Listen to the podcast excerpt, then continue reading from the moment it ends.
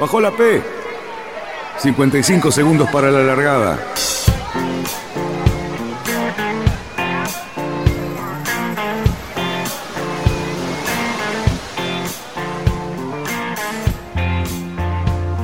Así comienza Radionautas.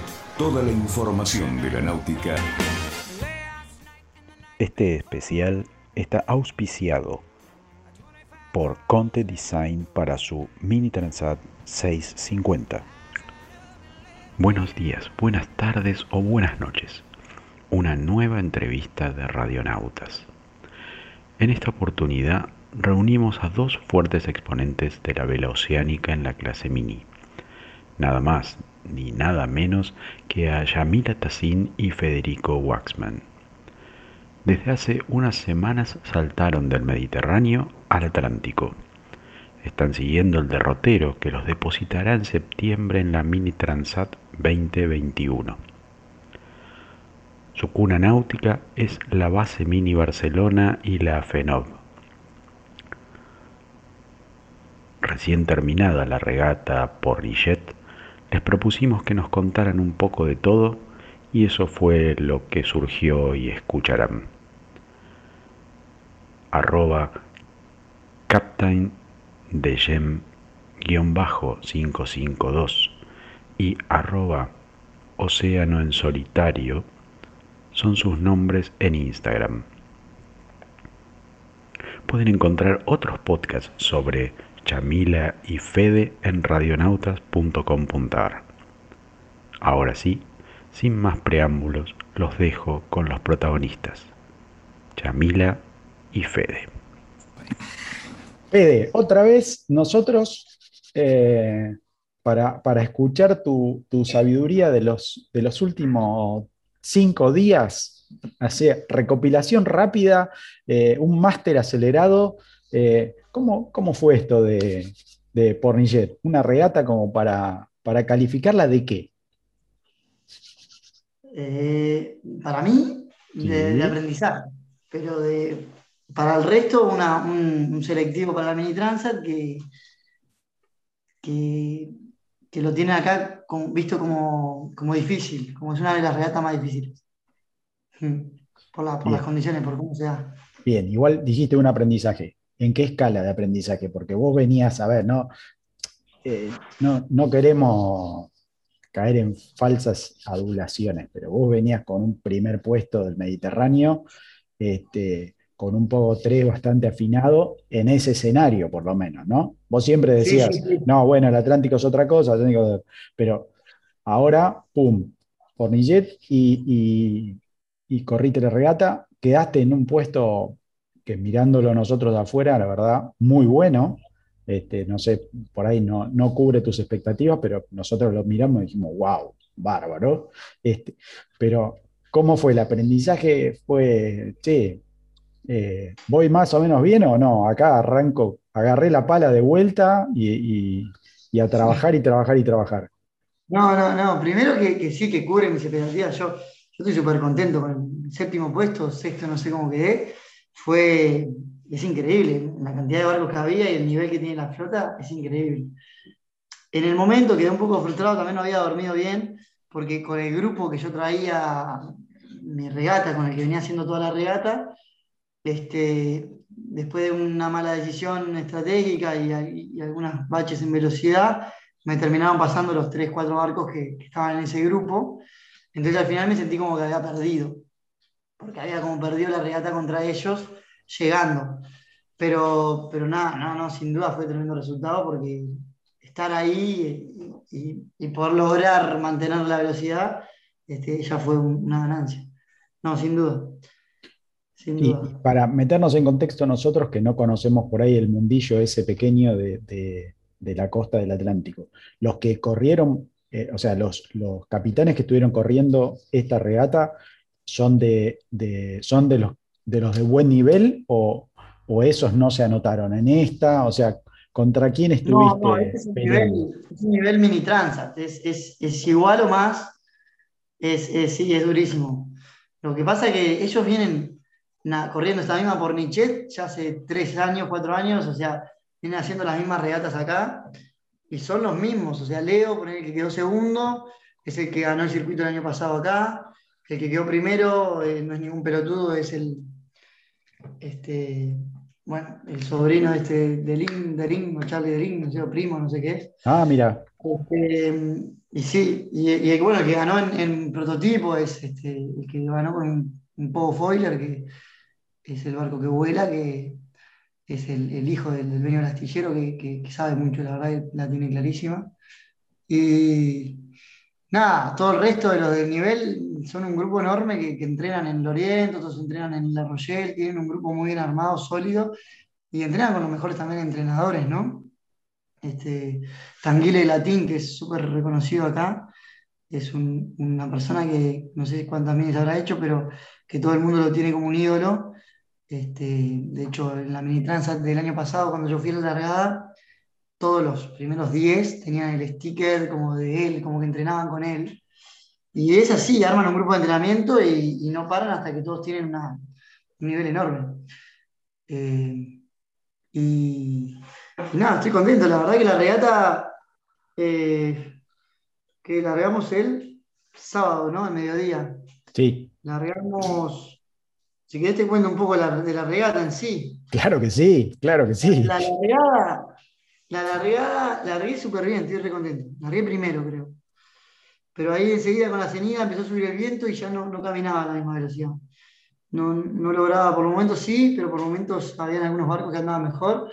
Y terminé como que pasando la primera parte de la cenida ahí en los primeros 15, ¿no? por ahí. Pero había largado primero, había largado muy bien. Y, ahí vino el, paso, que es un paso que hay entre hay, hay una zona que es la bahía de, de Quebrón, Quiberón, donde estamos acá, un poquito más al norte de donde estamos ahora. Y, y enfrente a la bahía hay como un archipiélago y después está la isla Belil. Entonces cuando pasás entre norte y sur tenés que tomar la decisión si vas por fuera de la isla Belil, por entre medio de la isla Belil y el archipiélago, o entre el archipiélago y la bahía. Siempre esa decisión está en, cualquier momento de la regata en la que tengas que atravesar de norte a sur. Y pasar por uno lugar o por el otro va por el viento que tengas y por la corriente. Si está entrando el mar, este, estás en plena mar y, el agua se, está metiendo toda para adentro, por ejemplo, un poquito antes de plena mar, el, canal en, en el archipiélago hace que hayan corrientes súper fuertes. Depende, depende del- de la luna, depende si, si, si tenés un coeficiente alto o no, pero podés tener corriente de tres nudos. Acá va. te puse un poquito de, de- de carta como para que, Bien, es un poquito más al norte. ¿sí? Ahí. Ahí te, te achico un cachito más, ahí. Ahí va, zoom out, ahí, ahí se ve. El archipiélago ahí se ven solamente dos islas del archipiélago, pero cuando te pones a hacer zoom in, en realidad todo eso que parece ser agua ahí son piedras en realidad. Ahí se ven solamente la isla de, a la derecha del mouse, donde tenés ahí. Ahí va. Ahí tenemos un poquito mejor. Perfecto. Perfecto, exactamente, ahí se ve clarito. Si haces un poquito zoom out, mirá. Un poquito zoom out. Ahí. Ahí va. Bien. En la bahía de Quiberón, al norte, donde está la costa, viste que hay, vieron que hay como, no, no, no, más, más, más en la propia costa, en la propia, en la propia tierra, hay como una, una laguna que se llena de agua, ahí va esa. Ahí va, ahí, todo eso se llena de agua y esa agua sale y entra. Y es lo que crea es, esa corriente enorme en el paso. Claro. Ajá, Ese- esa es una cantidad de agua enorme. Ahí va, ahí. Nunca pasamos por ahí en la regata, pero Ujú. esa misma agua es la que después pasa por el, el paso donde sí pasamos, que está en este momento en la pantalla abajo a la izquierda. Ahí, Acá. ahí va, ahí está el paso. Entonces, esa agua que pasa por ese paso es la misma que va a llenar ese, ese lago. Ajá. Y, y claro, es, es un montón de agua que entra y que sale, son 6 metros de diferencia ahora que estamos casi con una llena, hace unos días. Y, y ahí hacen corriente de 2, 3 nudos. Bueno, en el caso de la regata fue un nudo y medio, dos, pero sí puede llegar a ser 3 nudos. Y, y esto, Este- Fede, vos lo tenías de antemano, digamos, alguien te había tirado la data, ya la tenías. la- o, o- No, lo estuve estudiando la semana, la verdad que lo arranqué a estudiar con anterioridad, bien, pero, pero no, no, no- bueno, ahora, te cuento, pero más adelante en la regata no, no lo hice bien tampoco. Este, no, no tomé tampoco la buena decisión. Ahí cuando largamos, este, estaba medio claro lo que íbamos a hacer porque estaba medio estipulada la hora que íbamos a llegar al paso ese, y, en función de esa hora sabías si ibas a tener la, corriente a favor o en contra, ¿no?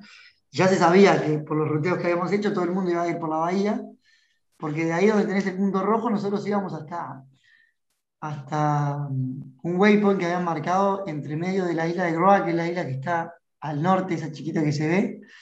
Y, sí, exactamente, un poquito más abajo que es, un poquito más al sur, había un waypoint, teníamos que ir ahí. Entonces, si te das una línea recta entre ese waypoint y, la, largada, este, pasás por todo el archipiélago, o sea, no hay manera. Tenés que encontrar una manera de pasar o por ahí o por, fuera del archipiélago. El ahí va, por ahí.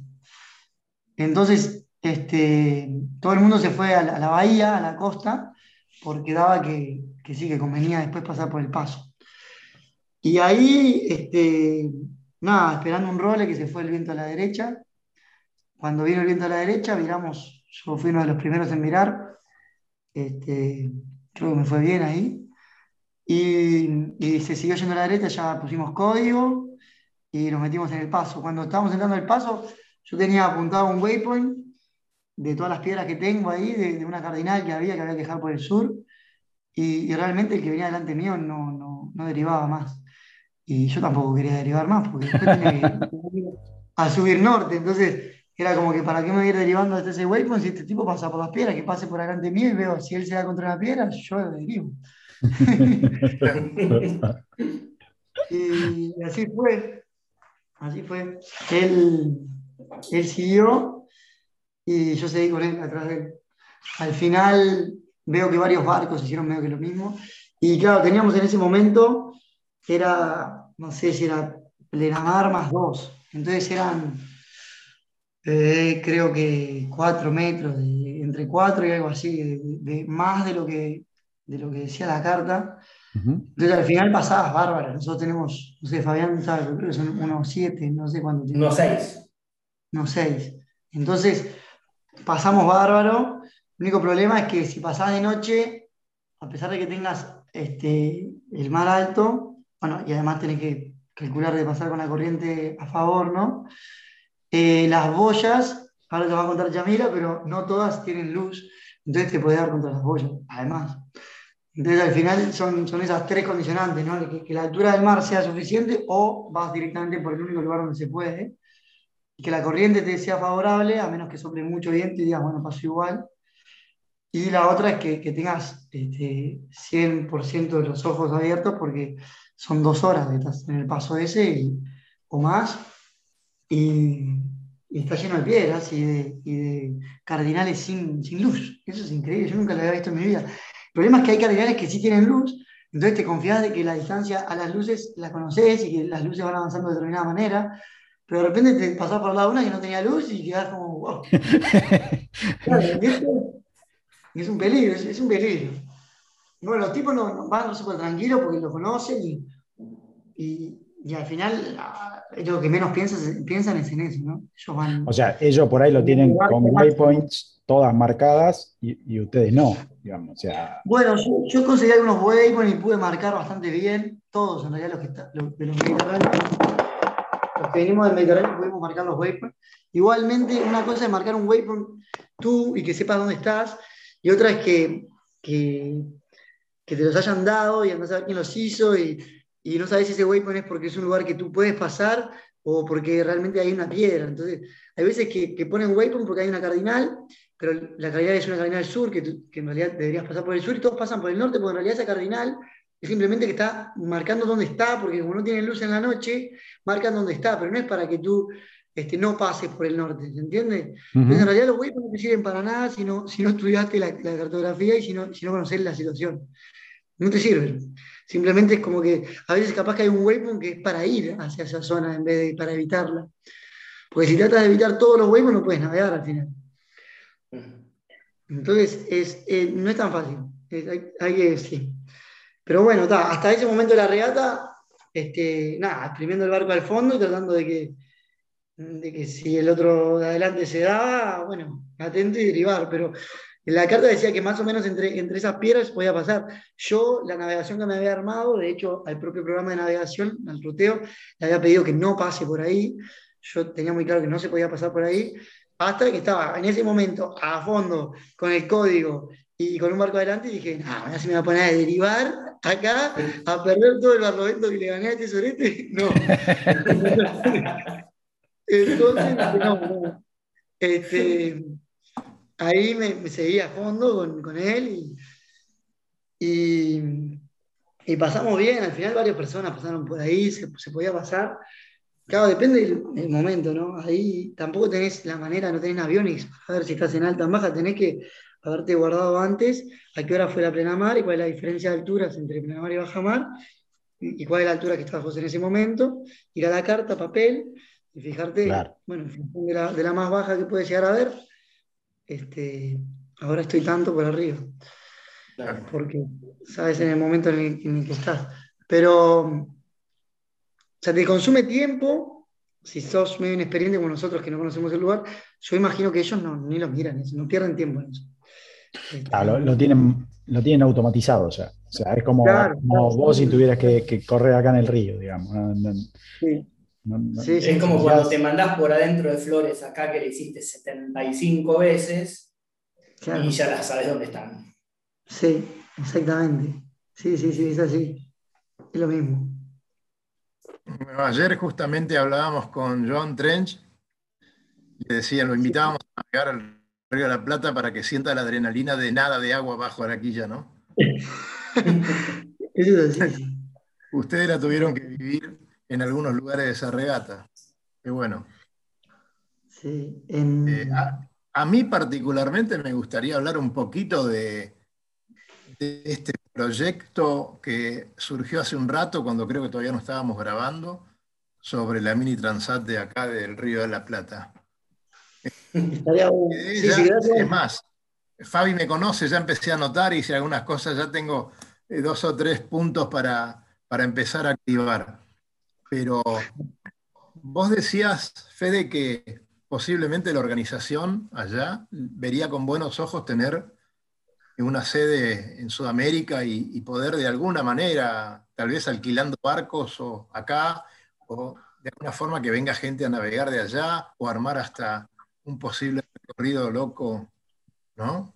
Con barcos. Sí, sí, sí, sí, eh, ¿Cómo lo ves?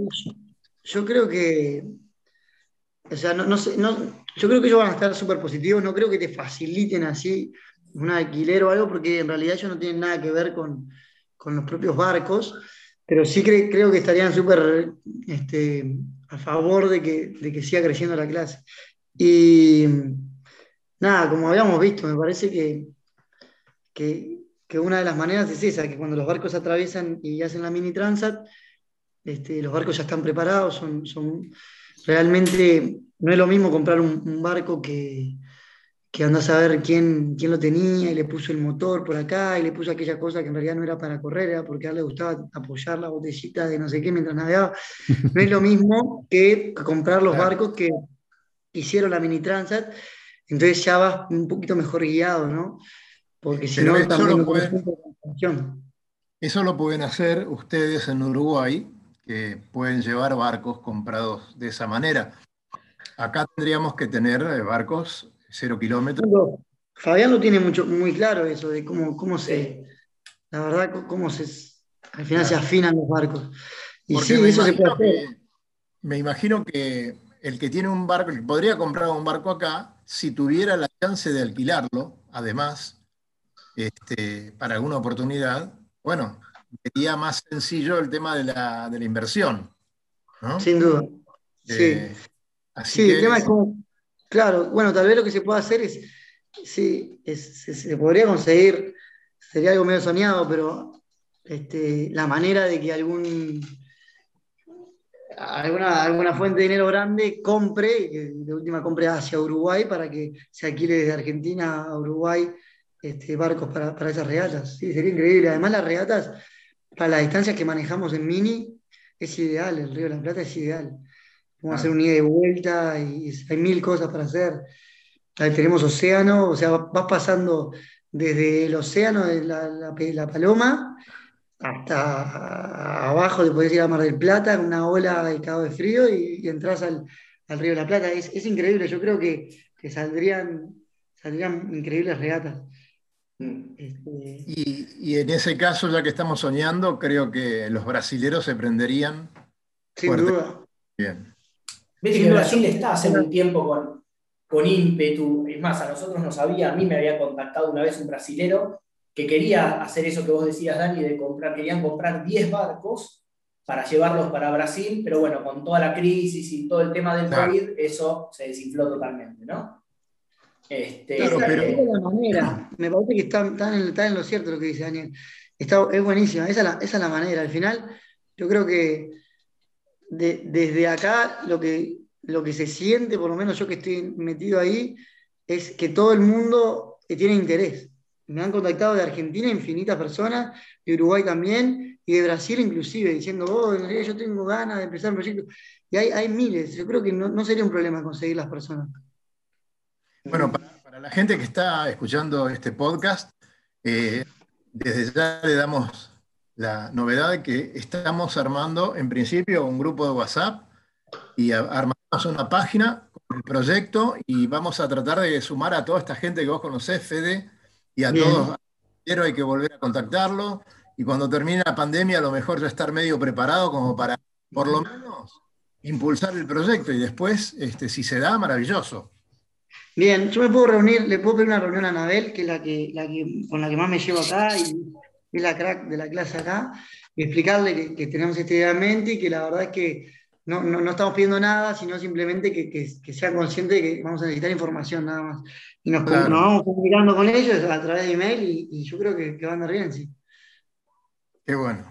Por fin se conecta alguien serio. Hola. O alguien en serio, no sé. Yamila, ¿cómo, estás? Qué bueno verte. Bien, Después del, todo el día de... que nos hiciste pegar en el tracking. Mirá lo que te perdiste, Mirá. Uh. Ah, haberte venido tú. Llevo todo el día de logística, de intentar eh, encontrar cómo y dónde arreglar el barco. ¿Y cómo va eso? Bueno, tengo ahí varios chantiers que probablemente puedan hacerlo, pero hay que ver timings, meteo para llevar el barco. Mucha logística, no pasa nada. Oh. Eh, mm. O sea, nada, nada muy cercano, nada ahí en puerto, digamos. No, en el puerto aquí mismo donde estamos, la verdad que es un lugar en un poco de, de, vacaciones de verano y aquí ya no hay nadie, está esto bastante bastante vacío. ahora me, contaba el, dueño de la casa ahí donde estoy quedando, que, él lleva su barco, tampoco lo levanta aquí, porque viste que no nos fueron muy amigables con nosotros. Eh, que en la Turbel, la Turbel este, es súper bueno y que él siempre lo hace todo ahí. Si querés te averiguo y, él te puede conseguir algo. Ok. Todos los contactos ahora sirven. Muy bien, esto evidentemente, acá estamos solucionando un problemita, qué lindo. Eh, esto es lo que hablamos ayer también, que en esta clase eh, la camaradería, la ah, ayuda, eh, está ahí bien arriba, ¿no? sí, la verdad que es increíble. Sí, a las personas creo que le nace al final por el hecho de que, cuando estás en una, parte súper competitiva de un campeonato de J70 o lo que fuera, no, no pasa sobre esas situaciones tan tan duras al mismo tiempo que los otros, entonces como que no te sentís parte de los otros. Por ahí igual hay camaradería y es divertida, como la clase snipe y todo lo que quieras, pero una cosa es llegar a tierra y decir, vos pasaste por lo mismo que yo, e, es, es un poco diferente la sensación. Mm. Yo creo que eso es lo que hace que la camaradería sea un poco más fuerte. No, no digo que no la haya en otras clases, y, yo he corrido toda mi vida en snipe y sé que, sé que el mundo de snipe es increíble, pero, pero creo que tiene que ver con esa la sensación.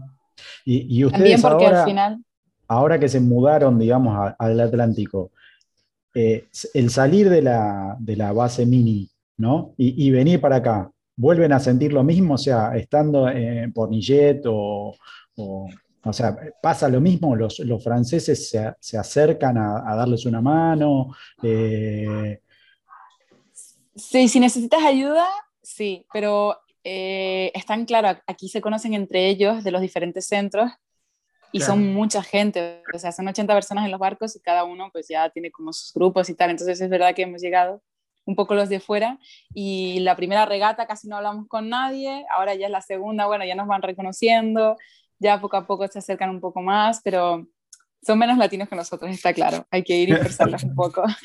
No, la verdad es que son muy fríos en realidad. O sea, no, no, no, ni cerca como la base mini, que no, o sea, no, la propia, pero está, igualmente, este, yo creo que, que, que el espíritu mini sigue estando y si hay cualquier problema es como están conscientes, ¿no? que quieren ayudar. Sí. Yo ahora con este problema, o sea, en un día he conseguido como 15 contactos de, de chantiers diferentes, todo el mundo al que he preguntado me ha dicho, voy a ayudarte con lo que pueda.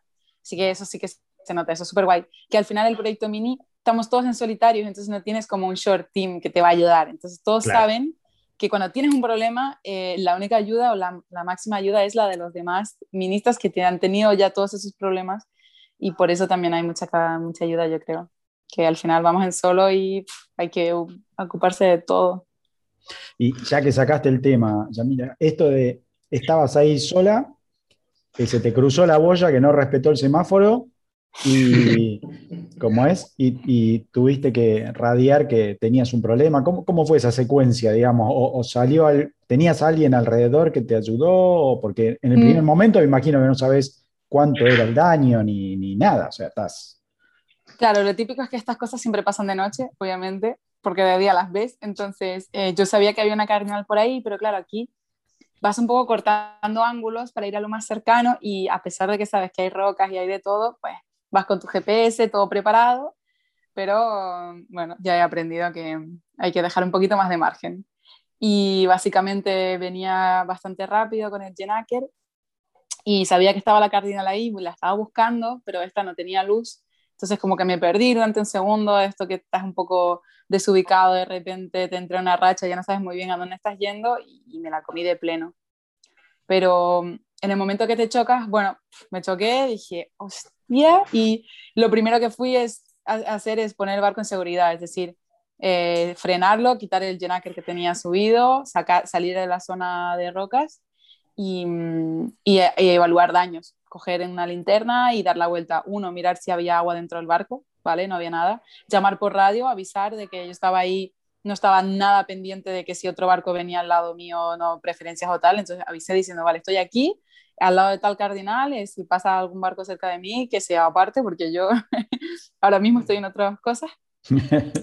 y ya eso, dar la vuelta al barco, que no haya agua, que no haya nada grave y, en, verdad no encontraba el agujero, o sea, no encontraba el choque, no había escuchado, me, el barco se había frenado, pero no veía nada por dentro, entonces di la vuelta, di la vuelta y al final pensé, va, igual afuera, y claro, yendo afuera con la linterna ya me di cuenta que era toda la proa, el crashbook, pues que estaba, que, que estaba todo destrozado. Pero tuve suerte porque podía haber roto el botalón, la vela que llevaba, todo, y solo tocó esa parte. Bueno, yo, Dentro de lo que diría que, yo te diría que tuviste mala suerte, no suerte. Bueno, depende de cómo lo miras. Podrías haber pasado a 100 metros y era más o menos lo mismo, pero ahí, ahí nació la mala suerte. Pero bueno, un optimista dice eso, ¿viste? Eh, aquí creo que no hay un solo barco que no se haya chocado en la vida. Yo he hecho, era mi décima regata y jamás había tenido que abandonar. No me había chocado con nada, no había tenido ninguna rotura, así que creo que hasta ahora había tenido bastante suerte. No pasa nada. Muy bien. Ah, ah, ¿Cómo, cómo, Fede? Que no me digas eso, yo todavía no me choqué con ninguno. sí, mentira, tú te chocaste con No mientas, que vos en una largada, antes de largar, tuviste un rocecito ahí. Un... Bueno, pero, pero ah, ¿no tuvo que abandonar o sí? ¿Tuviste que abandonar? No, no abandoné, choqué, pero. Lo arregló con cinta, como los norteamericanos, le puso cinta y siguió con eso. Tape para adelante. A ver, yo podía haber acabado, pero en el momento es de noche y evaluar un, el peligro ¿no? de tener una, una, rotura bajo la línea de flotación, pues en ese momento yo lo primero que pensé es abandono, porque es que si hubiera, no sé, es verdad que aquí el espíritu es eh, no abandones, acaba la regata hasta el final y tal, pero está cerca de tierra y pensé más prudencia, en plan de, bueno, si, si tengo un agujero ahora y me voy a puerto ahora, lo soluciono. Si espero 30 millas, igual la lío más y pierdo el barco o se empeoran las cosas. Y sí, eh, hay momentos que pensé, bueno, tendrías que acabarla y da igual y tal. Y mi lado prudente al final dije, bueno, mi madre me mata como... mirá, mirá. mamá acompaña siempre, por supuesto. ¿Qué, qué pasó? En el, me parece que en el, En el Crashbox había un termo y se lo, se lo llevó Fede. se lo encontró por ahí a la vuelta. Muy bien, muy bien por levantar las cosas que se cayeron al agua. Les quiero hacer una consulta. Este, saben que es la primera vez que, estoy con ustedes en, estos podcasts, pero a ver, eh, el tema económico. Eh, ¿Ustedes tienen ayuda? ¿Tienen permiso de sponsor? ¿Pueden tenerlo o no? ¿Cómo se manejan con ese tema? Eh, si querés empiezo yo, Yami. Dale. A ver, acá en Francia, por ejemplo, cualquier persona que le preguntes acerca de la Mini, eh, van en busca de un sponsor cuando tienen, no sé, 20 años igual, y, en función de eso empiezan el proyecto y lo consiguen porque acá eh, generalmente lo patrocinan. Eh, en España es un poquito más difícil porque, bueno, este, los sponsors tampoco se suman este, así de rápido porque no, lo ven claro. y en, particular en Sudamérica, ya lo conocen. Sí. Y, darles a, conocer, primero está todo el trabajo de darles a conocer lo que es, para luego eh, que entiendan la repercusión en prensa que pueden llegar a tener.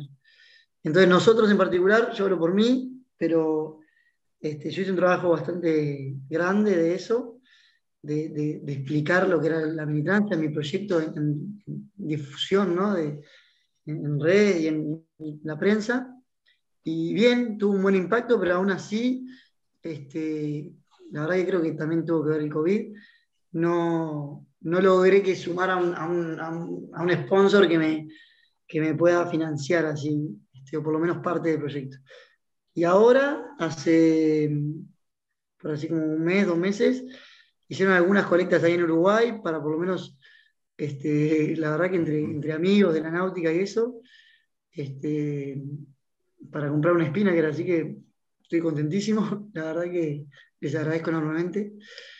Y, y bueno, podés nombrar, a alguien si querés sin ningún problema y, y si algún sponsor te ayudó también, no, la verdad que no, tengo ningún sponsor, son, son simplemente personas que, están súper metidas con ganas de que, de que avancemos en el proyecto y, fueron dando, son un montón, la verdad que decir un nombre sería un poco ah. Egoísta para el resto, para, los otros, como se dice.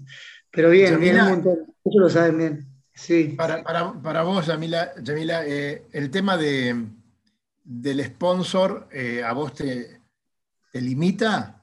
¿Vos tenés alguna ayuda económica o podría em, a ver, yo la verdad que empecé el proyecto teniendo ya un colchón, sabiendo que podía comprar el barco y empezar el proyecto. Y, de ahí que una vez que el proyecto estaba arrancado, el primer año lo dediqué como a aprender a navegar, que era lo que me faltaba.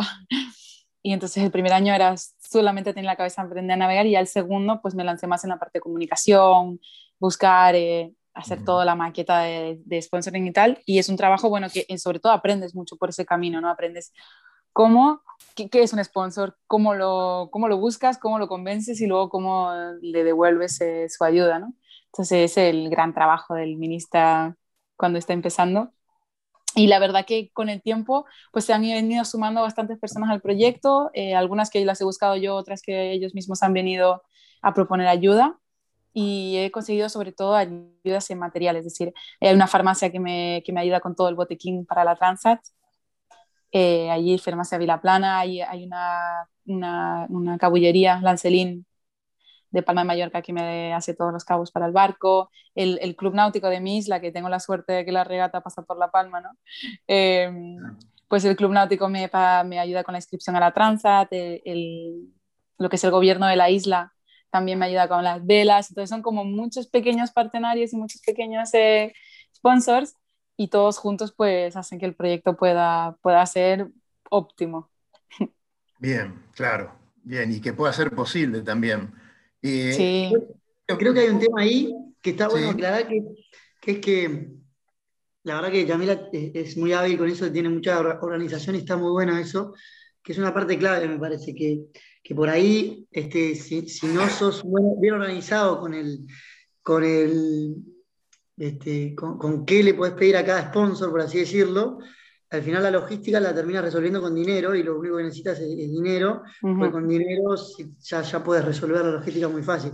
Ahora, si son más organizados, sabes que no, mira, con él, a él puedo ir a pedirle no dinero, a él le puedo ir a pedir la farmacia, por ejemplo, como dijo ella, o tal. Y, toda esa preparación, tal vez este, no, no dediqué o no tuve el tiempo, no le di prioridad a, en mi caso, a, decir, bueno, esto lo puedo sacar de aquel. Es, un tiempo también que, que enorme que lleva eso, mm.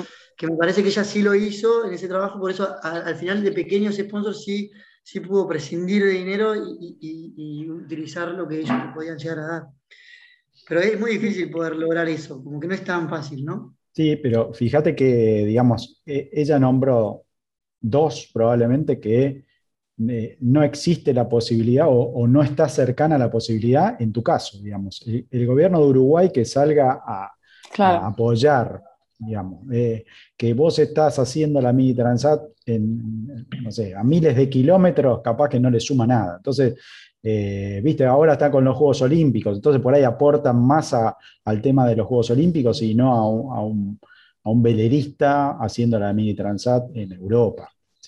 Además también que tienen presupuestos que eso lo tenés que gestionar con un año de anticipación, porque si no está en el presupuesto. No, esa es la realidad. Sí, sí, Dani, sí, es como tú dices. Sí, sí, sí, sí. Acá se manejan diferentes los tipos de presupuestos y, se, están, y están la, gente ya en, el, entendimiento de la propia persona, de, cualquier civil, sabe que hay algo destinado a eso y está contento con que haya destinado. En cambio, en, el propio uruguayo, no sé si en Argentina es lo mismo, pero es como que pa, hay dinero destinado a eso, qué raro, ¿por qué? Claro. no, se entiende, este, sí. Sí, sí. no, tenemos.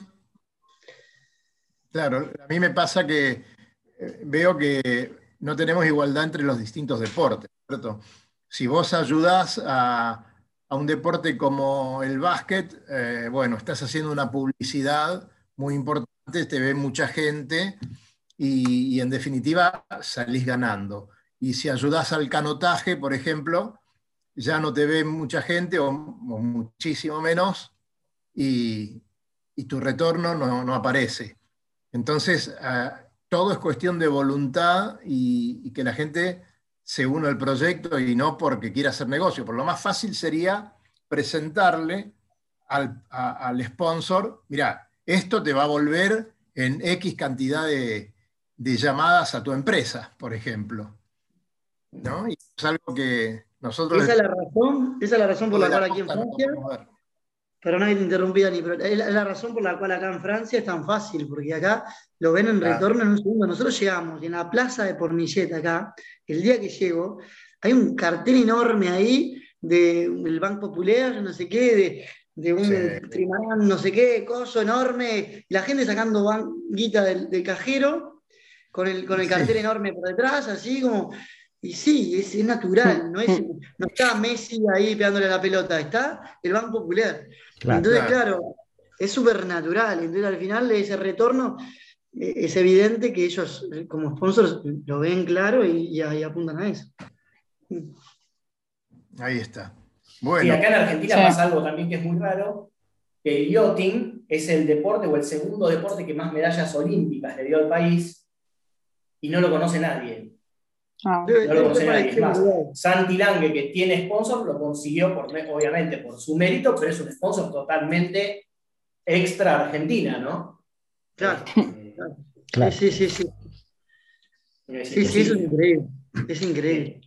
Sí, pero está, bueno. Vamos, vamos a cambiar nosotros poniendo un mini ahí, ¿o no? Exactamente. Ahora, tengo una pregunta que, a ver, para los dos, que es septiembre la mini transat.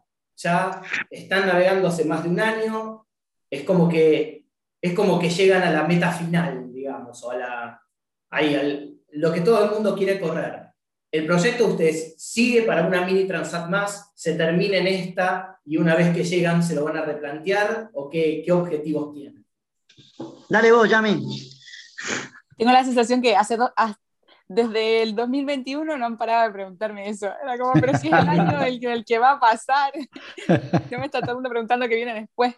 Em, creo que hay que, uno, llegar primero. O sea, nada dice que vamos a llegar y si te quedas a mitad de camino, estás ahí dentro de dos años para acabar tu transat con tu barco, con otro, con el que sea, pero está claro que por probabilidad hay una estadística del 15% que no llega, entonces hay, primero hay que llegar. Llegar al otro lado, está diciendo, ¿no? sí, llegar a, claro, al Caribe. Hay que llegar al Caribe. Entonces, eh, yo sé que como plan A tengo que llegar con mi barco en esta edición de la Mini Transit y acabarla. Como plan B, si no llego, volver y acabarla.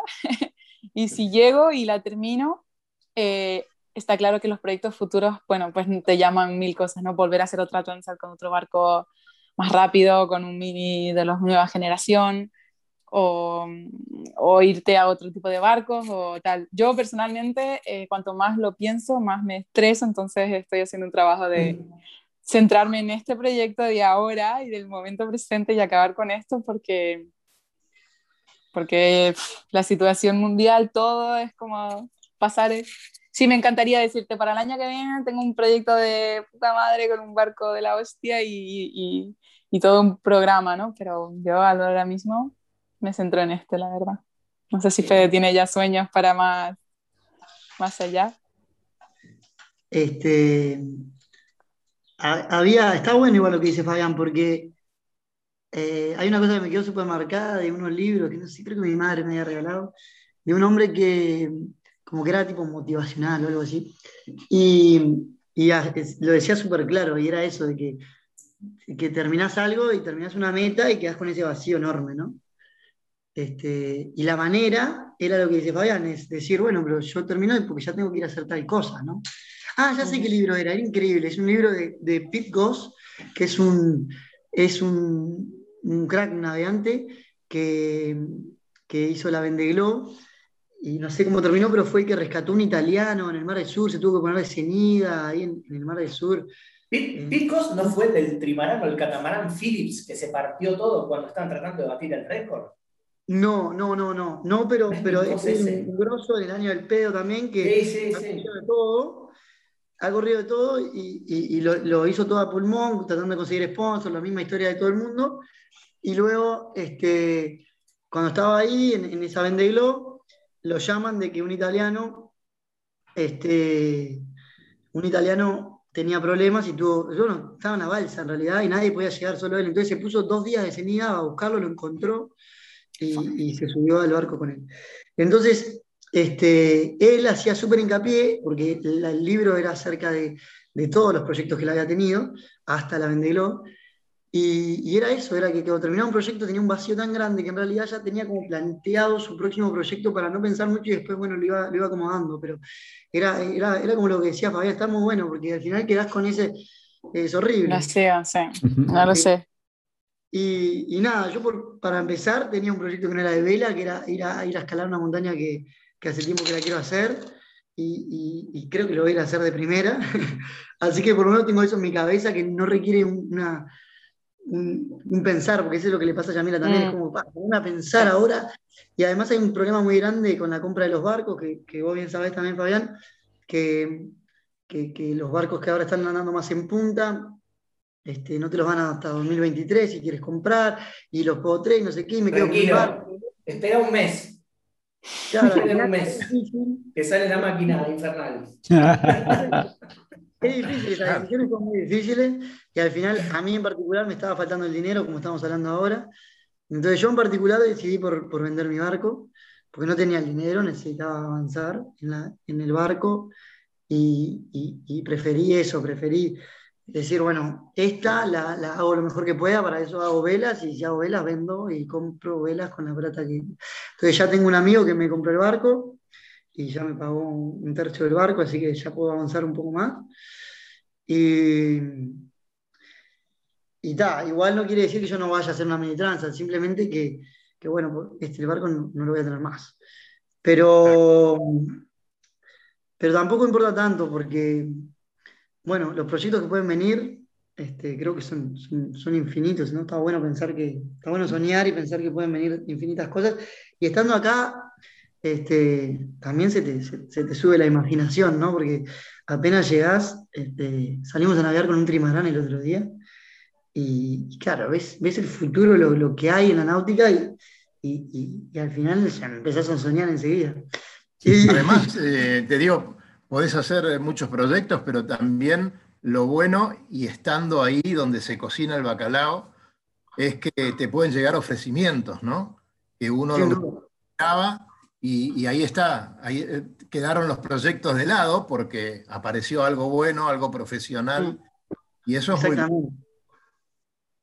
Hay también una diferencia muy grande entre, es horrible decirlo, pero es una verdad, es como cuando vas a correr, por ejemplo, en Snipe y, se sube un, hombre, una persona que estuvo nadando en Optimis, por ejemplo, y la diferencia es abismal, ¿no? La ves como el tipo estuvo navegando y, bueno, por ahí se sube otro y al rato le agarra la mano y, bueno, puede también llegar a andar bien.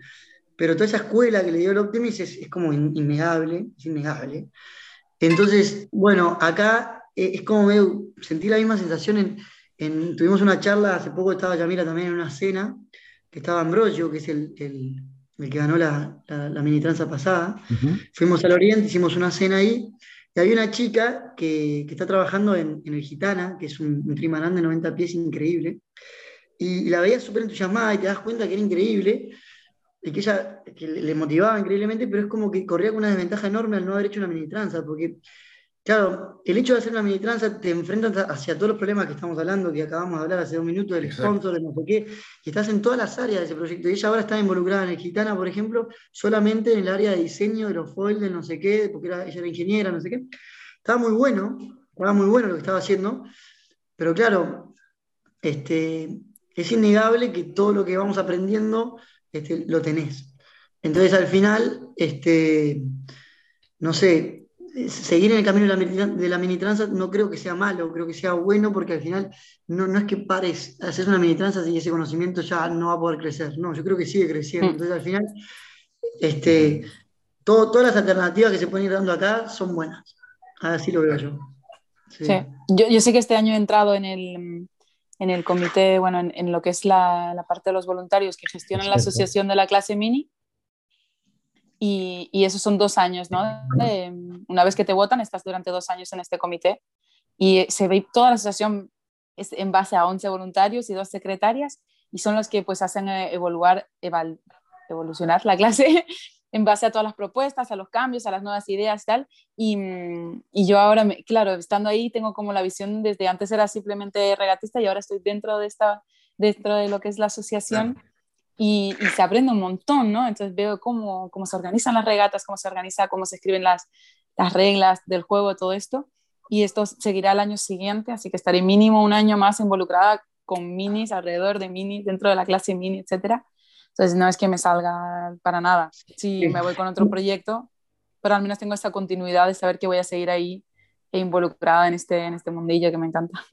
Un paréntesis de eso que dijiste, Yami, es que para, para, para justo para Radionautas, que, que es de ahí de Argentina, que eso que está diciendo del profesionalismo que tienen para organizar, eh, tiene un poco que ver con lo que yo, cuando, cuando soñábamos en, ahora en decir, bueno, llevemos unos barcos para ahí y empecemos de a poco, lo primero que se me vino a la cabeza fue eso, fue como, bueno, hagámoslo a nuestra manera, porque nosotros tenemos nuestra manera, y después nos iremos acomodando a la manera de ellos. Yo dije eso porque justamente en mi cabeza estaba pensando, nos va a costar un montón llegar al profesionalismo que tienen en organizar. O sea, es increíble la organización acá que tienen, que vengan los 3, 4 medidores, pasen cuatro veces por tu barco, hacerte la prueba de sacar la balsa en 15 segundos y el no sé qué, y, que todas las, reglas sean muy estrictos en lo que pueden llegar a ser iguales los barcos y en lo que no, porque así la, es even, ¿no? Es, es sí, la igualdad, ¿no? Entre Al final, ese, eh, capaz que bueno, mismo a Yami, que es de aquí, de Europa, de donde tal vez fue enseñada así,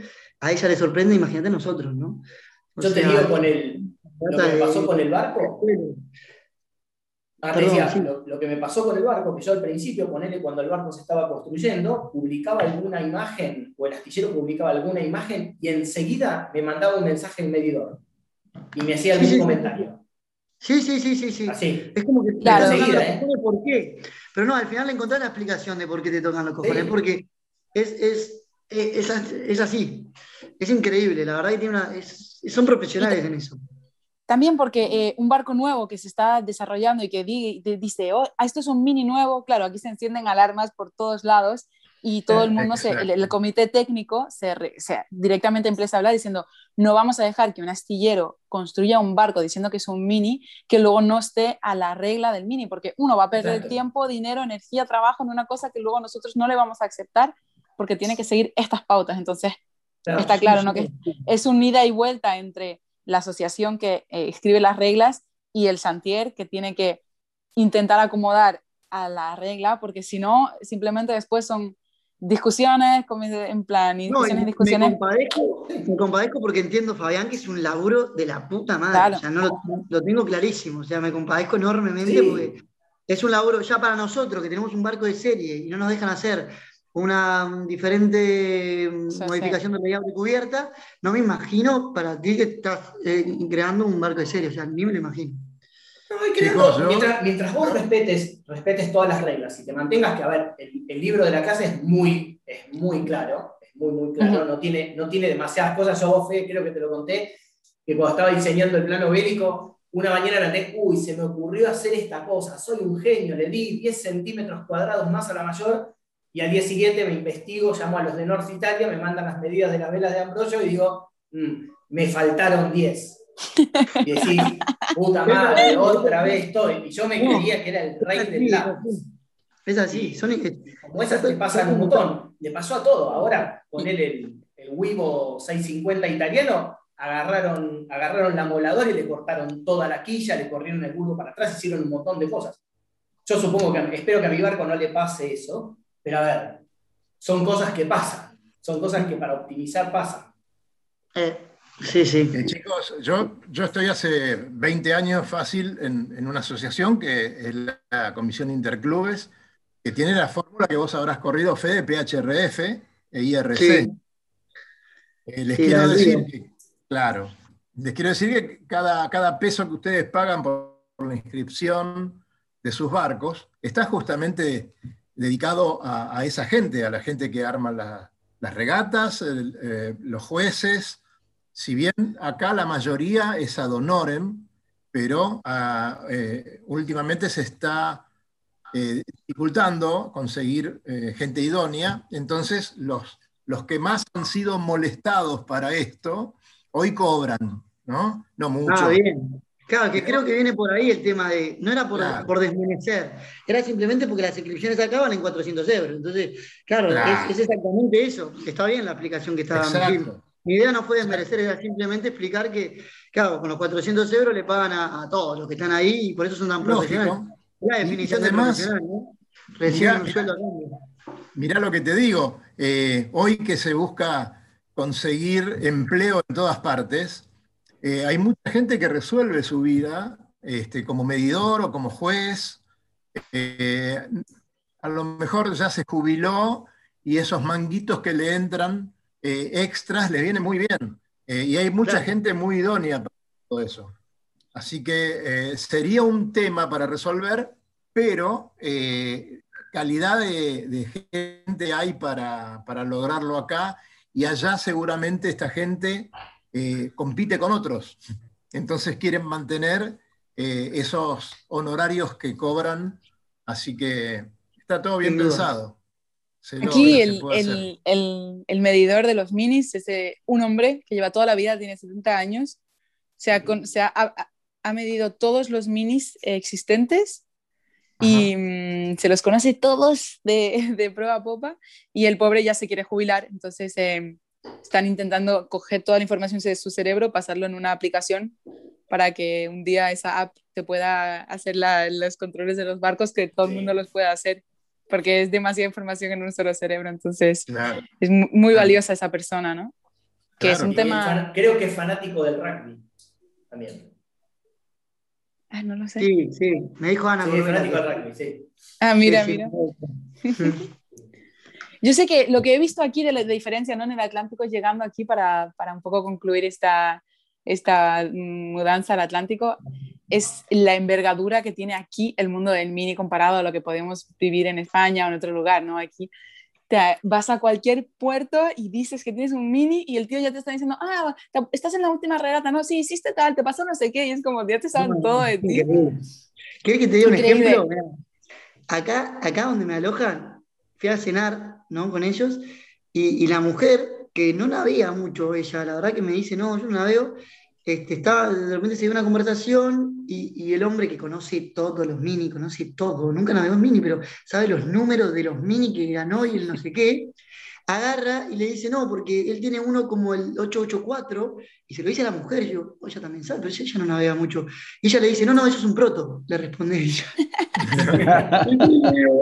o sea, es increíble lo que sabían de mí, era increíble. Sí, sí. Ella no, no, estaba involucrada en el mundo de la náutica y conocía claro. mucho más la diferencia entre proto y serie. Por el otro lado, mi madre conoce por lo que yo le he dicho, y ayer me dice, che, ese foiler no le ganaste al final. Y digo, no, mamá, yo te expliqué, se me corre contra mí. Pero ¿me entendés? O sea, claro. Sí. Es, este, sí, es, es sí, increíble. Aquí es esa, ¿no? Sí, Creo que la, la, cultura ¿no? de, esta, de lo de la regata, de la curso solar, del, del offshore, y no sé cómo es en, en, los demás países que en los que no he visitado, pero aquí definitivamente se nota que lo viven en la Bretaña, pero creo en la Bretaña más que en el resto del país, pero es parte de la cultura, es como en España, pues lo, otra cosa, el flamenco, yo qué sé, y esa, fue, llegas aquí te das cuenta y eso es genial. No sé, para los que nos gusta el mar y los barcos, eh, es increíble. Sí, yo creo yo que, me, por ejemplo, después que van creciendo, yo creo que los que, los que compiten la Vendée Globe son héroes nacionales, o sea, ya lo vimos con esta última. Ah, totalmente, sea, totalmente. Eh, es impresionante, impresionante. Sí, muy, muy interesante. Ojalá esta... podamos llevar esta, esta, esta, este amor ¿no? por los barcos y esta cultura de lo que es eh, tomar el largo, irse ahí afuera a, a, nuestros países de vuelta y compartirlo un poquito más. Sí. Bueno, uno de los pasos lo dijo Daniel recién y me parece que está bueno, es empezar a granear cómo, cómo ir llevando. Bueno, Mambo, que es uno de los chicos que vino con nosotros del Mediterráneo, es este, el Antístene, el barco Antístene con el que competimos bastante. Él está ahora eh, con un grupo, él es entrenador, y está con un grupo de, de italianos, tratando de llevar eh, más minis a Italia, porque claro, la clase mini en Italia existe, pero está muy llevada por, por gente mucho más edad, está como vista como algo que no, no pueden hacer los, los, chicos cuando salen de Optim y eso, como que no. Y en realidad él quiere cambiar eso, que es, que es la razón por la cual también hay, hay mucho nivel acá, porque hay, van haciendo los minis desde de, de chicos, ¿no? Entonces va a llevar tres o cuatro por dos, ayudado por un club y no sé qué, que, que más o menos lo que estábamos hablando con Daniel recién. Me parece que, que es, es una de las maneras, ¿eh? Está muy sí, bueno y, y, está ese vínculo entre, entre Argentina y Uruguay que se puede facilitar por temas de importaciones o no, y, y, con, y con Brasil. Al final las regatas, 400 millas, es, es ir de, de, Buenos Aires a, a, Río. ¿Cuánto es de Buenos Aires a Río? A ver, sin lugar a dudas tiene que ser, tiene que ser una cuestión entre varios países. Buenos Aires, Río, 1200. Sí. 1200. Buenísimo, vamos a hacer un. un una larga. Una larga. Claro. El, el, problema es que es toda decenida. Claro, eso iba a decir. Es una larga, pero toda decenida. La verdad que. Bueno, pero es todo copa, entonces, ¿no? No, claro, largamos allá. Río, Buenos claro. Aires. De Río, Buenos Aires eh, tenemos. De hecho, de hecho, hay una, una regata todos los años a Río. Eh, barcos que, por supuesto, se podrían unir todos los, los mini y, y hacer una clase, clasificar para las dos. Acá claro. Mucho eso, ¿no? Si tenés en una competencia abierta de PHRF, o sea, por handicap, y hay 10 barcos J24, bueno, los 10 barcos de paso clasifican para ellos. Y además de... ¿Hay algún mini ahí en Brasil? ¿eh? En Brasil sí. Sí, hay algunos, estábamos sí. hablando de eso. Algunos hay. Claro. Sí. Yo bueno, les decía, Johnny, que una de las alternativas me parecía muy inteligente era agarrar un barco que ya esté medio armado para no perder tanto, tanto todo, ese, todo ese trabajo previo de los barcos, que al final me parece que, que si estás solo en el medio de la nada, donde no hay tantos barcos para copiar y para. Mm. Eh, eso se pierde mucho tiempo. Comprar uno de los que ya están armados, que llegan de la mini, además se ahorran 6.000 euros de, de, del envío de vuelta. Sí, claro. y, y, tratar de armar un grupo ahí de, no sé, cinco barcos que se compraron, 10 barcos que se compraron que no van a volver a Francia y, y, que bueno, que se van a llevar. Estaría, estaría muy bueno, la verdad. Estaría, sería algo, no sé, yo, yo estoy abierto a ayudar en lo, que, en lo que pueda. Desde acá claramente tengo más herramientas. Así que, bien. Bueno, yo acabo, acabo de pedirle a, a Luis a ver si tiene algunas fotos del mini de, de Fabián. Bien. No sé si tengo yo. Ahí la voy a buscar así lo- Sí. Favorecería enormemente a Fabián también, porque a- a- crecería la clase y, y estaría muy bueno también. ¿sí? Obvio que sí, obvio que sí. Sí, sí. Este, eh, no sé cuántos, cuánto le queda de batería a, a Yamila para, para contarnos un poquito, porque ya algo nos contó este, Fede sobre su pornillet, pero Ah, sí, la regata. ah, mira, un un cachito nada más, porque la verdad que la charla fue muchísimo más interesante hablando de, de bueyes perdidos y de, y de lo que fue saliendo, pero, pero algo que nos cuentes de, de tu experiencia, de qué sumaste Mm. en esta regata, estaría bárbaro. Eh, la verdad es que era una regata con condiciones muy, muy típicas meteorológicamente de aquí, o sea, un noroeste establecido, sinóptico y unos térmicos muy locales. Entonces, eh, pues es aprenderse la, aprenderse la navegación de aquí, ¿no? Ese, esto que, ese feeling que igual tardas un año o dos, o un año al menos, en, en adquirir cuando llegas a un nuevo lugar. Pues aquí se nota que todo el mundo lo tiene y claro, tú ahí un poco detrás, ahí mirando de, ¿ha rolado, no ha rolado? Esto ya es el térmico, no lo es, cuando cae, cuando entra. Y está guay porque es una cosa leerse el libro de cómo funcionan los térmicos en Bretaña y otra cosa es estar ahí afuera y decir, vale, a las dos y media entra y a las nueve de la noche, pa, vuelve a rolar y funciona y es como, como te lo habían contado. Entonces, para mí esta regata es eso, ¿no? Es ver que el Atlántico tiene una meteorología muy eh, predecible y muy diferente a la del Mediterráneo, que es todo, pero al contrario. Y pues aplicar eso y eh, pre- prepararme las regatas. Aquí no puedes llegar y decir improviso y voy a ruta directa a lo que me dé. Aquí te tienes que preparar la, navegación, tienes que hacerte tu roadbook, eh, las zonas que vas a pasar, estudiarte la carta, estudiarte las profundidades, las rocas, los desventes, las corrientes. Hay mucha preparación y eso es lo que yo estoy aprendiendo al menos aquí, eh, es como subir de un nivel. Ya son, no solo navegas, sino que además te preparas la navegación a un top que cuando te proyectas en la regata ya te la has mentalizado y cuando la estás viviendo pues ya sabes a dónde vas a ir, qué vela vas a llevar después, por qué lado vas a, a pasar las islas, todo eso era un ejercicio que yo antes no hacía tanto porque en Mediterráneo, bueno, era un poco más simple a nivel de, de navegación, ¿no? De estrategia. Ese ha sido mi descubrimiento. Y no sé, no sé- sí, no sé si siempre, pero era como que de repente te entran 40 nudos y tenés que, tenés que cambiar la vela, no, no, no es que lo podías predecir, tal cual. Sí. Claro, aquí sí. Mirá qué buena máquina. Ahora sí. Bueno, ¿eh? Ojo. Mirá lindo, ya está pintado el timón y todo. ¿Y la quilla? No, ya está, ahí, ahí se la mandé. El barco ya está terminado, ya está terminado entero. Qué Esa, bueno. esa es la base mini Conte. La, la base bien. tigre. La base mini tigre. Dale más fotos, ¿no hay más fotos? Sí, ahí va, ahí, ahí va, ahí- ahí te mando. ah, tranca, tranca. Antes me entusiasme. Que es el prototipo de la tuvo el serie. barco, este, es que con el tema de la pandemia y muchas cosas que sucedieron en este país, todos los, la- muchos de los herrajes de la parte de Ronstan, Traveler, carros y ese tipo de cosas quedaron varados en Uruguay. Están en Colonia. Sí, con Fede, me habías contado, sí. Claro, entonces tuvimos que terminar de armarlo con cosas que conseguimos acá. Entonces vas a ver cómo están armados los timones y cómo están armados y cómo está armado el Traveler. Digamos, no alambre, es Fabián. lo que tiene que Con ser. alambre. ¿Eh? Con alambre, Fabián. Sí. Alambre y tape, ¿no? Como No se malo, Ahí eh. te mando otra, mira. Tiene una prueba Pogo 3. ¿Tiene una prueba? Sí, no es Pogo 3 porque no tiene la cantonera del Pogo. Pero es así del estilo voluminoso. La popa es distinta del barco. Ahora vas a ver. No se las. Qué lindo.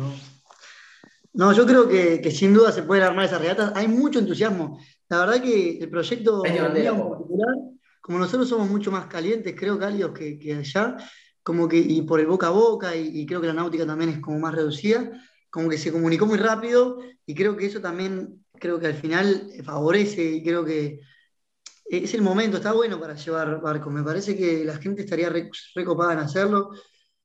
Eh, Está, está bueno. Mm. Opa, medio bueno. Groot, ¿Cómo se llama este? Ese se llama Gretu. Gretu Gretu. es la mujer del dueño. Se compró un barco Ah, para navegar solo y el maestro le puso el nombre de la mujer, un genio. Un- ¿Pero es prototipo de serie o ya tienes eh, la serie empezada a montar? No, esta es serie y lo que vamos a hacer, eh, lo que tenemos pensado hacer es, vamos a tirar este al agua, vamos a probarlo, vamos a ver si hay que modificarle algo, optimizarle Claro, algo, claro. y ahí lo vamos a homologar. El segundo es Claro. el que vamos a homologar. Eso, entonces es como tu prototipo de la serie, que digamos. Exactamente, es el prototipo de la serie, exactamente. Exacto. Sí, Qué bueno. espera que les mando. A ver, acá hay una. Después, de- si se portan bien, les mando las fotos directamente a su WhatsApp y lo pueden desmenuzar bien. Hay que ver. Esto es todo contrabando de imágenes. ¿eh? Mirá, No, no pará. se van a pensar. Les voy a mandar una de las entrañas. Mirá, ahí le mandé una de las entrañas. para. Oh, no me digas que la que estás vos, no, no mande la que estás vos sentado adentro, por favor. No, esa no. Esa te la mandé, esa te la mandé. No, pero viste que estuve bien y no las puse. La verdad Mira, es que esa. viendo estas cosas, yo me imagino a Fede y a Yemila eh, en, la, este, en la presentación en el Hotel Sheraton, ponele de retiro, en la presentación de la clase, eh, dando la bienvenida a todos. Qué maravilla. No, lo que tenés que Wow. imaginarte, Daniel, lo que tenés que imaginarte es a la, a la caña de, de ese barco con A eh, Fede 20 ahí. 25 nudos, yendo de popa, acabando de montar, este, yo qué sé, la, la isla allá de, de- de Punta del Este, y Claro. tratando de no, de no darte contra la piedra porque montaste medio apretado. y, y al final vas a fondo y solo, porque que, que navegás solo.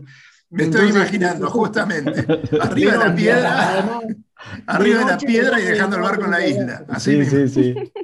Yo te digo, el otro día Daniel no se quiso subir. Se subió al barco, le abrí la escotilla Sí. y no quiso entrar. No quise entrar. No, no quise entrar porque después tenía que salir. No tenía que salir, ¿no? Varios medidores me han medido el barco de afuera, no quieren entrar. Me rompió Sí. una parte para adentro. ¿Viste, no? Sí. Yo te digo, el otro día, cosas que hicimos fue, muchachos, todo muy lindo, midamos el barco. O sea, pongamos el barco a ver si verdaderamente mide lo que tiene que medir. Y está, creo que mide 6,49,98 y 2 metros 999 si lo soplás, 3 metros.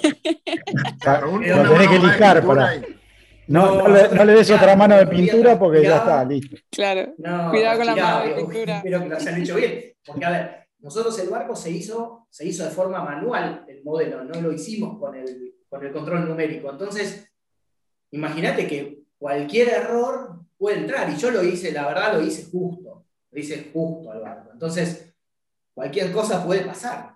Sí, Pero sí, bueno. sí. Ha pasado, ¿eh? A algún barco español le, le midieron la quilla, un- creo que tenía un milímetro y medio de más y se le hicieron cambiar antes de la, de la salida de la trance. Bueno, yo eso es una de las cosas que quiero ver, es el tema de la, del calado, del calado con la altura del mástil, lo mismo. O sea, son las cosas, por eso quiero tirar al agua el primero. Claro. Eh, y otro tema que teníamos aquí en Argentina era que no se, conseguían los no se consiguen los materiales para hacerlo. O sea, por ejemplo, el Lantol LRC, como tiene el Pogo, todo ese cuadriculado hexagonal que tiene, aquí en Argentina no se conseguía. Entonces, ahora sí los logramos traer, estamos esperando que llegue el embarque para tres barcos de todo ese material, para ya Ah. ser el primero, sí como se debe. Este yo ya sé que pesa 50 kilos más el barco, eso ya lo pesé. Ya sé que está pesando 50 kilos más que lo que, lo que yo había proyectado. Entonces, ¿Cuándo va el agua? Y el agua estamos con los trámites de los papeles, calculo que, calculamos que en un mes el barco ya va a estar en el club para que le termine el dueño, porque el dueño iba a hacerlo a su gusto, toda la parte de la electricidad y la electrónica. Eh, le pondremos la quilla, igual ni bien llega al club, yo creo que lo primero que voy a hacer es ponerle la quilla del mástil porque lo quiero, lo quiero ver en el agua. Claro. Y- Eh, Fede, vos sabés, Yamila no lo sabe, pero digamos, en estos países periféricos, por decirlo de alguna manera, los trámites burocráticos son casi, casi imposibles. O sea, podés construir un, un- un mini transat sin problema. Ahora que te lo apruebe alguien, Ya, ya, ya, ya. ese es otro cantar, digamos. Los franceses deben estar diciendo, pero no, van, lo miden, hacen esto, qué sé yo, y te sello y firma y listo. No, no, no, no, no. Acá no, acá no pasa. No, acá yo les tuve que Vale. traducir la- el reglamento de la clase porque para prefectura este barco no puede salir del Río de la Plata. Ah, son muy graciosos. Entonces, como yo les digo, pero esperen, esto es categoría B, Comunidad Europea, 40 nudos, olas de 8 metros, una categoría B de Comunidad Europea. Tiene que poder, tiene navegación, tiene navegación oceánica, lo tienen que aprobar, no, pero no puede ser. Y por ejemplo, no pasaban, no aprobaban los planos del sistema de achique, porque te pedían bombas eléctricas y bombas manuales y no sé qué cuánta cosa. Entonces les tuve que llevar y traducir todo el, reglamento de la guía. para que ellos lo tengan y, no sé, digan que sí. ¿Qué trabajo, me ¿eh? compadezco porque te entiendo perfectamente. Doy un ejemplito súper rápido para que la, gente lo entienda, los que, los que no son de ahí, porque los que son de ahí ya lo saben, pero navegando en Snipe no nos dejaban salir a entrenar con más de 22 nudos, no nos dejaban. No, prefectura decía que es lo mismo que en Argentina. No, no, no puede, pero que yo vea un lugar donde el campeonato se va a correr con más de 20, yo tengo que ir a entrenar así. No, no, que no puede salir, el puerto está cerrado, no puedes. ¿Y cómo voy a hacer para entrenar? Es lo mismo. Es así, no, no, no hay coherencia en la. No, no. No sé. A ver, aquí, a, pesar de todo, la Transat se hace porque eh, durante el año de la, o sea, porque la federación da una derroga que dice que los minis pueden hacer la Transat porque esto, esto y lo otro. Legalmente tampoco están homologados para hacerlo. Claro. Ah, Entonces, sí, estamos bajo derroga de la federación. Dependemos cada año de que la federación vuelva a firmar esa derroga cada año. un año puede venir un presidente que dice se acabó y los minis no navegan más en el Atlántico. Gracias a Dios la cultura hace que aquí pues están apoyando los minis, pero es un tema que está ahí porque, claro, está bueno estamos un poco locos. Está bueno. Pero tendría que ser categoría A para poder hacer la, la mini. Ahí va. Creo, creo que los legisladores ahí lo que están diciendo es, por lo menos muchachos, a los locos los tenemos todos en el océano en un momento, o sea que está bueno, digamos, ¿no? Están ahí todos juntos. Claro, si derogamos esto, se van a estar en la costa, entonces dejémoslo que por lo menos están mar adentro. Bueno, pero todo esto significa que ustedes, tanto Fabián como constructor y ustedes como deportistas, están desafiando los límites y ahí se nota claramente, ¿no? Que los están desafiando. Este, así que me, parece que viene bien también tener esas trabas para poder sortearlas, ¿no? Sí, sí, sí, eh, seguro que eh, sí. Si fuera más legal, habrían demasiados ya. Claro. Acá pasa, por ejemplo, hoy en Uruguay, que, un, funcionario de prefectura entiende, termina entendiendo después de mucho tiempo, y, y, bueno, ahora sí, pero después lo cambian de lugar y lo mandan a 600 kilómetros. Entonces viene otro que viene de 300 kilómetros y hay que convencerlo durante un año y medio. Sí, pero sabes que es un problema también, es un problema más burocrático, porque la gente, por ejemplo, en, el caso nuestro, la gente que está en la oficina técnica trabaja muy bien, verdaderamente trabaja muy bien. El problema es que de repente es uno solo, de repente son dos, de repente los mandan. Entonces, eh, la gente trabaja bien, pero no tiene cómo, no tiene tiempo, ¿no? no tiene tiempo físico para decir, bueno, vamos a, ser un mini o sea cualquier barco, ¿no? Y sobre un mini, bueno, es algo un poco más complejo, entonces le lleva más tiempo porque se le va de la regla que ellos están acostumbrados a aplicar. Pero bueno, es así. Bueno, familia, se me está acabando definitivamente el teléfono. Sí, Muchas gracias por haberme tenido acá. Luis también nos dice que tenemos que ir cerrando. Eh, me parece que este, este, este, este... podcast va a dar para dos, así que va a ser dos episodios, ya se los digo. Este, voy a hacer, eh, eh, nada, agradecimientos, pero generales, porque la verdad, tenerlos a los dos juntos después de, esta regata y, nada, que los estuvimos siguiendo ahí en el tracking y, y, nos pusimos nerviosos por Samila y vimos que andaba para arriba y para abajo Fede, la verdad que muy emocionante. Esperemos poder transmitir estas emociones y estas alegrías que tienen ustedes este, a, más gente, aunque sea acá en, el sur del, planeta, pero, pero que se puedan subir. Fede llegó, así que ¿por qué no van a poder otros de por acá? Este, Yamila seguramente les va a ayudar ahora que está en el centro de, la organización, les va a poder dar una mano. Este, me parece que, nada, está fantástico. Y, los, y vamos a seguir molestándolos. Así que no, no crean que porque hoy participaron mucho tiempo, cuando terminen la próxima regata no vamos a estar molestándolos de nuevo. A mí me molesta lo que Fede me manda WhatsApps a las 5 de la mañana Así que no puede ser. Espero que hayas hecho la escota de mayor. Chicos, pero además. La mano, la mano, rota porque me quedó muy pesada la escota de mayor. Y ¿En serio? Y era todo de y no me daba la fuerza para cazarla, me la tenía que enroscar. Y, y estuve 35 horas de cenida con, porque me quedó muy pesada. No, no, la pude probar antes de la regata y. Ah, Increíble. Viste que se, se, veía bien ahí todo lo que tenía, pero la, te quedó, ¿es más cómodo tenerla ahí abajo? Sí, sí, yo ya lo venía pensando hace rato, pero no me había dado el tiempo para cambiar el sistema y, necesitaba esas fotos porque quería por lo menos eh, eh, hacer el sistema igual a, a, lo que habíamos visto. Pero, Nunca se prueban sistemas nuevos en regata. Ese fue el problema. Cuando, era tarde, ¿qué pasó? Cuando dije voy a volver al sistema anterior, ya no tenía ni tiempo para volver al sistema anterior, porque tenía que hacer la navegación, no, tenía tiempo. Entonces al final dije, bueno, corro así y, a malas, este, bueno, y justo tocó cenida y, me tuve que enroscar la, la, escota y, me, la verdad que me arde todo porque es como, tenemos la mano bastante curtida al lado adentro, pero al lado afuera estamos súper soft y, me arde horrible. Bueno, listo, entonces no se la cambio al barco, se la voy a dejar así, ya que listo, todo bien, le, pongo una vuelta más, nada más. No, le voy a encontrar la vuelta, ya le vamos a encontrar la vuelta. Qué lástima que la perdimos a Yemila. Sí, estaba sin batería en el celular, así que no, lamentablemente. Pero bueno, me parece que tenemos de acá para adelante una tarea importante y creo que seríamos los fundadores de, esta, de esta base.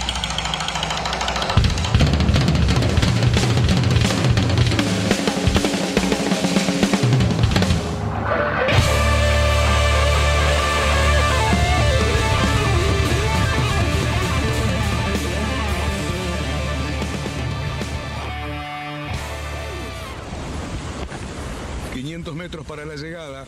Nos va a desventar. Orcemos. Orzamos y volvemos.